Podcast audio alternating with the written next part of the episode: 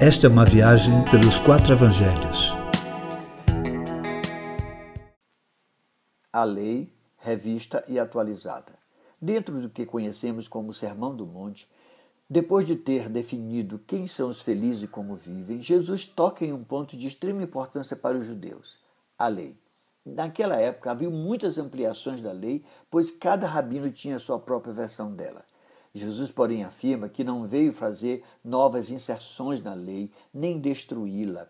Pelo contrário, veio cumpri-la, mas não o faria observando seus rituais ou mesmo as inserções feitas pelos rabinos. Tudo na lei apontava para o Messias, o Cordeiro de Deus que tira o pecado do mundo, e somente ele a cumpriria em si mesmo, pois, como disse o apóstolo Paulo, o fim da lei é Cristo. Aos discípulos, disse que a justiça deles deveria ser ainda maior que a dos escribas e fariseus, que eram rigorosos observadores da lei. Caso contrário, não entrariam no reino dos céus. Quem vive na observância dos limites da lei torna-se um fundamentalista e legalista, mas ainda assim nunca a cumprirá. Então apresentou-lhes a sua versão, revista e atualizada, cuja ênfase principal é deixar a simples observância dos limites da lei para aplicar na vida os seus princípios. Ouviste o que foi dito aos antigos? Não matarás. Eu, porém, vos digo: não se encolerize contra o seu irmão, nem o chame de ímpio, pois se assim o fizer, o matará. A justiça dos fariseus estabelecia limite: não matarás, se matar, será julgado. A justiça de Jesus, não odeie o seu irmão o ódio ao seu irmão ou mesmo um ressentimento alimentado a quem quer que seja invalida a sua oferta. Os relacionamentos é que legitimam as nossas ofertas. Ouviste o que foi dito aos antigos? Não adulterarás. Eu vos digo que a impureza começa antes do ato. A justiça de Jesus é guardar o teu olhar. Jesus leva esta responsabilidade aos homens, já que as mulheres é que eram apedrejadas ao serem apanhadas em adultério. Jesus vai ao extremo para ensinar a luta que devemos travar para manter uma justiça maior do que a dos fariseus. Arranque o olho ou a mão que te faz tropeçar. Mutile a vocês mesmos e não o outro.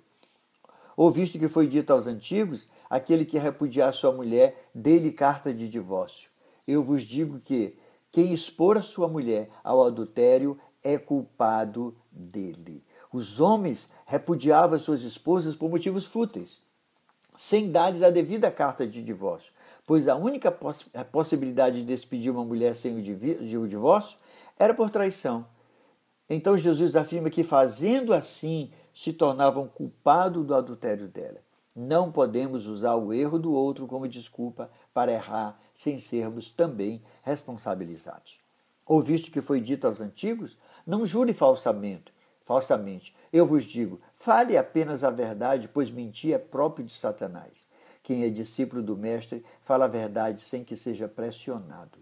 Ouviste o que foi dito aos antigos? Olho por olho, dente por dente. Eu vos digo, não haja com o outro que te feriu da mesma forma. Não resista ao perverso usando da mesma moeda. Ofereça outra face. Haja com o espírito contrário ao que foi lançado sobre você. Ouviste o que foi dito aos antigos? Ame o seu próximo e odeie o seu inimigo. Eu vos digo, não ame apenas os iguais, mas até os bem diferentes. Nós pensamos sobre Deus com padrões humanos. Deus não faz acepção de pessoas. Tudo que está à nossa disposição está à disposição de todos. Jesus manda que sejamos perfeitos como é perfeito o Pai Celestial, pois Ele ama a todos sem distinção. Quem ama de verdade se assemelha ao Pai. Tenham cuidado de não praticar suas obras de justiça para serem vistos pelos homens. Eu, porém, vos digo que fazer o bem deve ser sem marketing, pois se assim o fizer, terão a recompensa do Pai e não dos homens. O padrão de Jesus é esperar a recompensa do Pai Celestial. É desse jeito.